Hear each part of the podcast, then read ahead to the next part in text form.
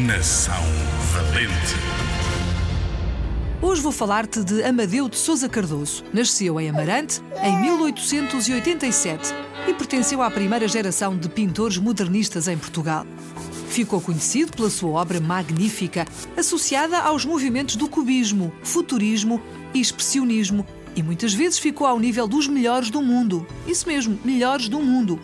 Amadeu de Souza Cardoso morreu cedo, tinha apenas 30 anos, e isso fez com que perdesse uma carreira muito promissora.